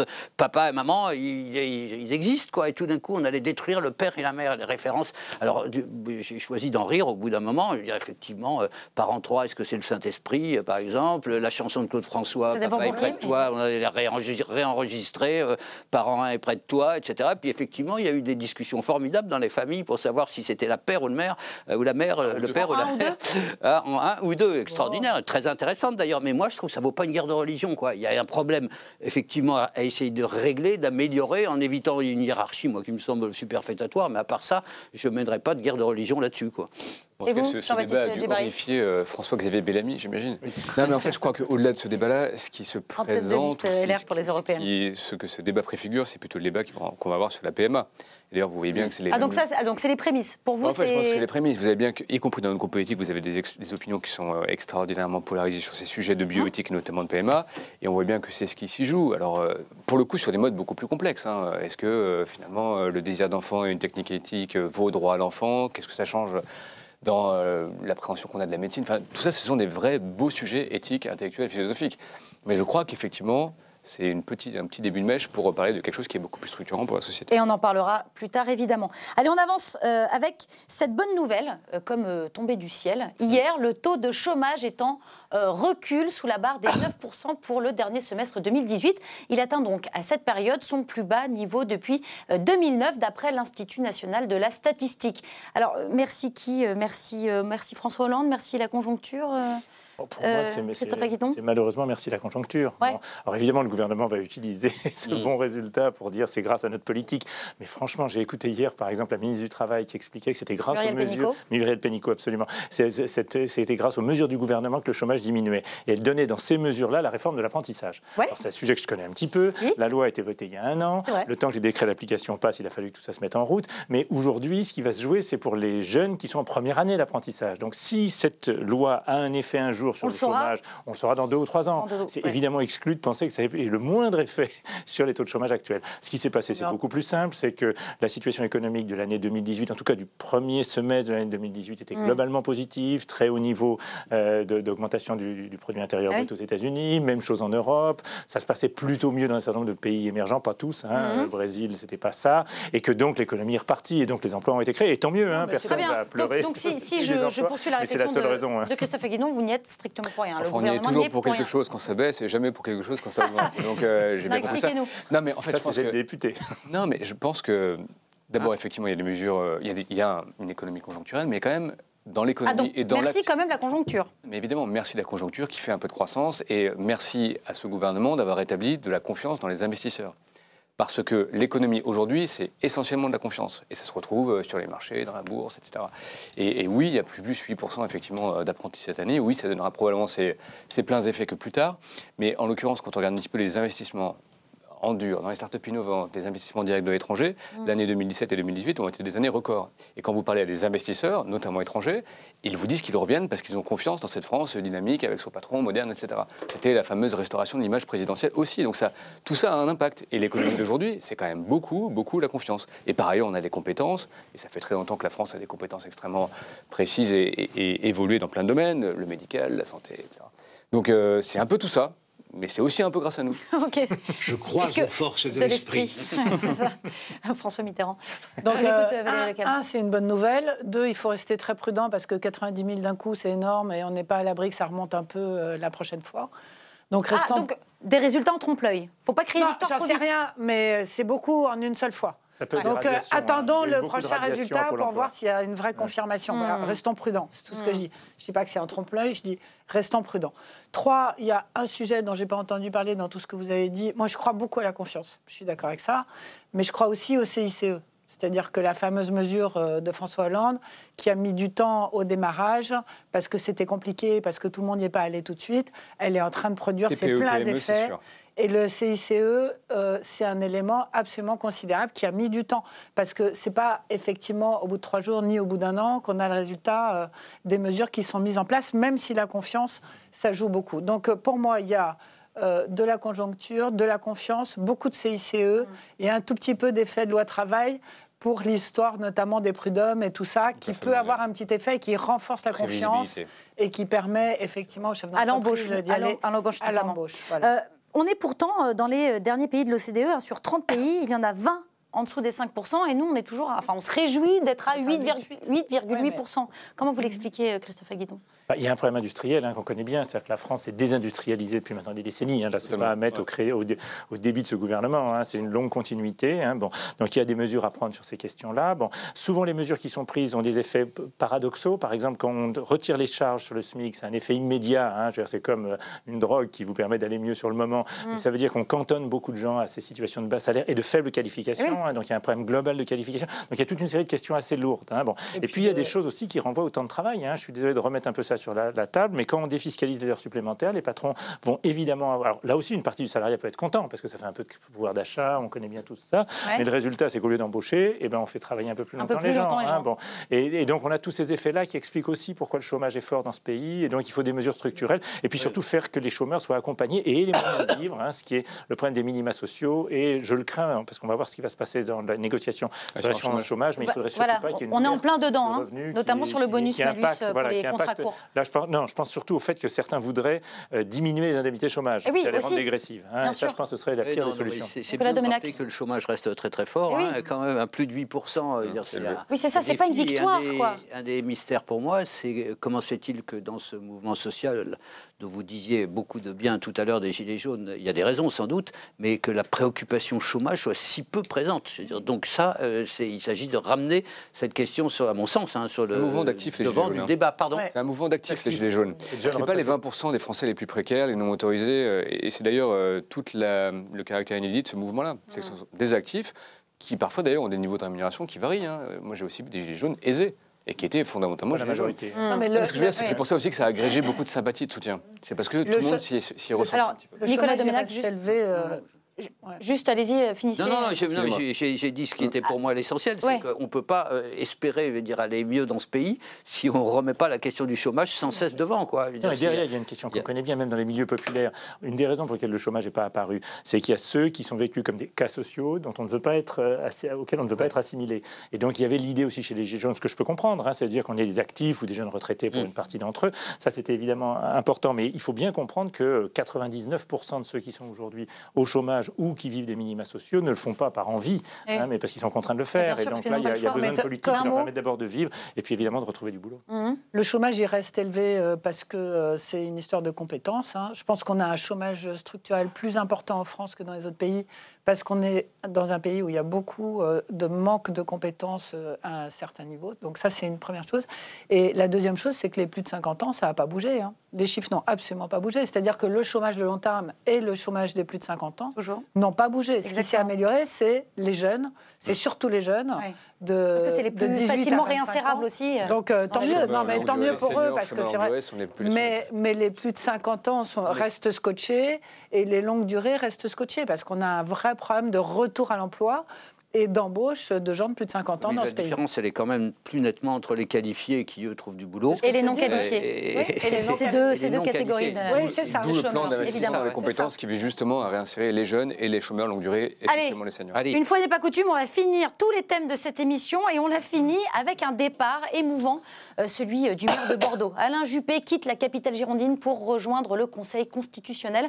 Après 25 ans à la mairie de Bordeaux, c'est comme un vieux couple qui se sépare, a dit le futur sage lors d'une conférence de presse expliquant euh, son choix. La suite en images.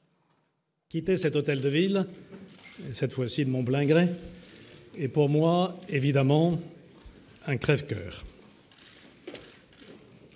Comme vous le savez, j'ai accepté la proposition de M. Richard Ferrand, président de l'Assemblée nationale, de me nommer au Conseil constitutionnel. C'est pour moi un honneur et je l'en remercie. Mon entrée en fonction devrait se faire euh, début mars. Nicolas euh, Domenech, c'est du cinéma? Non, larme à l'œil. Non, non, non, non, non, il est vraiment très ému. Il a fait de cette ville quelque chose de formidable et qui lui tenait à cœur. Mais il est sincère, il est sincère. non, non, il est, en plein, en plein dans ça.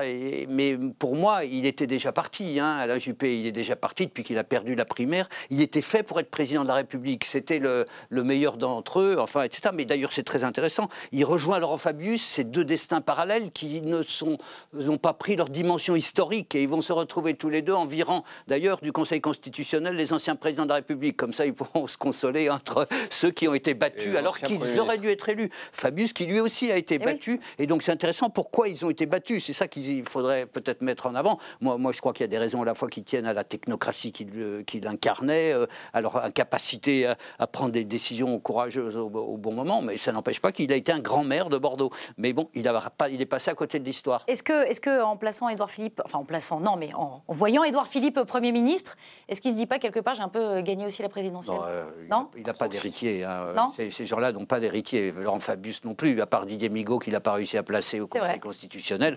Je veux dire, c'est des gens qui sont. Euh, ils pensent qu'à eux. Ouais. Bah oui, enfin, il est très content hein, qu'Edouard Philippe soit là, mais il ne l'a pas formé pour ça. D'accord. Valérie Lecable, vous lui, vous lui souhaitez bon vent, vous, bonne chance pour le Conseil constitutionnel Comment vous regardez ça? Bah, écoutez, moi j'avais entendu euh, Laurent Fabius faire son dernier discours avant d'aller au Conseil constitutionnel et ils ont ça en commun, qu'ils savent qu'ils rentrent dans la dernière partie de leur vie, en fait. C'est-à-dire qu'ils quittent euh, un certain monde euh, actif où ils s'expriment, où ils sont en première ligne, ou etc., etc., pour aller chez les sages des sages. Et je pense que c'est aussi une émotion parce que c'est une fin de vie certes extrêmement honorable, etc., mais c'est le début euh, d'une fin de vie. Donc ça, je pense qu'il y a mmh. cette euh, notion-là qui leur est commune à tous les deux. Moi, je trouve que c'est un Enfin, je pense qu'il a eu vraiment raison de faire ça, que c'est une belle sortie, voilà. Et je pense. Oui, il n'aurait pas dû préférer rester à Bordeaux, quoi. Non. Jusqu'en 2020. Moi, je pense que il a vraiment raison de faire ça. et la deuxième chose que je pense, c'est que c'est un très très beau coup politique, parce que si vous voulez, le fait d'être nommé euh, par euh, Richard Ferrand à ce poste-là, donc d'adouber d'une certaine façon euh, la majorité au pouvoir sans être en première ligne parce qu'on pensait que peut-être il allait être très actif aux européennes ou quelque chose comme ça. C'est un bon dosage en fait de part et d'autre, je trouve, mmh. et pour le président de la République euh, qui a dû proposer ça et pour lui euh, qui l'accepte en fait. Et je trouve que ça donne une espèce de... C'est une vigie active, intelligente et bienveillante que je trouve assez positive euh, pour les deux, et pour lui et pour les. Aujourd'hui, moi, je, ah, moi, je suis beaucoup plus sceptique. Non, je trouve qu'il perd un atout formidable parce que Juppé pouvait jouer un rôle dans les européennes essentielles. Il, ah avait la dimension, il avait, il, il, ramenait à lui toute une partie d'ailleurs qui va venir en probablement, mais pas entièrement, euh, toute une partie de la droite modérée, euh, je veux dire, il, perd quand même un beau relais là ah euh, d'opinion. Enfin, quel, bon. quel, regard vous avez sur D'un côté, c'est un peu la fin d'un monde, ça c'est clair, et le parallèle avec Laurent Fabius est bienvenu à, cet égard. Je suis d'accord avec ce qui a été dit.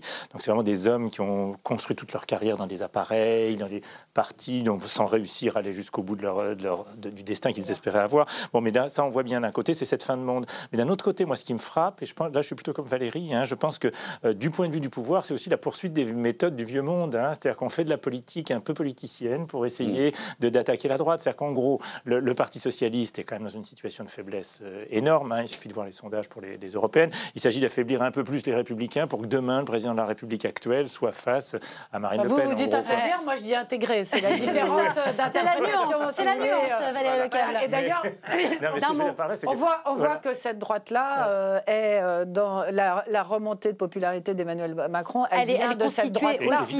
Donc c'est aussi une façon de les remercier. Non, et, y compris, et Moi, je dis d'agréer. Pour aller dans votre sens, c'est aussi l'affaire des sondages sur les Gilets jaunes. C'est-à-dire le fait qu'il y ait eu 53 ou 54 qui aujourd'hui veulent que ça s'arrête, c'est cet électorat de droite assez traditionnaliste, conservateur. Le mot de la fin, s'il vous plaît, Valérie Lecable, pour Jean-Baptiste Djebari. Malice que moi, évidemment, mais euh, je constate que d'abord, c'est un homme qui a des qualités incontestables, qui a exercé des fonctions éminentes, et l'actualité du Conseil constitutionnel, elle est importante, avec la QPC, avec c'est pas un juriste, hein. les autres non plus. Hein. c'est un, politique, c'est un républicain, oui, c'est de la mesure, et effectivement qui euh, pourra faire profiter de son expérience politique riche à cet égard. Eh bien, merci. Merci infiniment. merci infiniment à tous les quatre d'avoir participé à cette belle émission qui est déjà disponible en replay euh, sur le site de la chaîne parlementaire, mais aussi euh, sur les box Orange.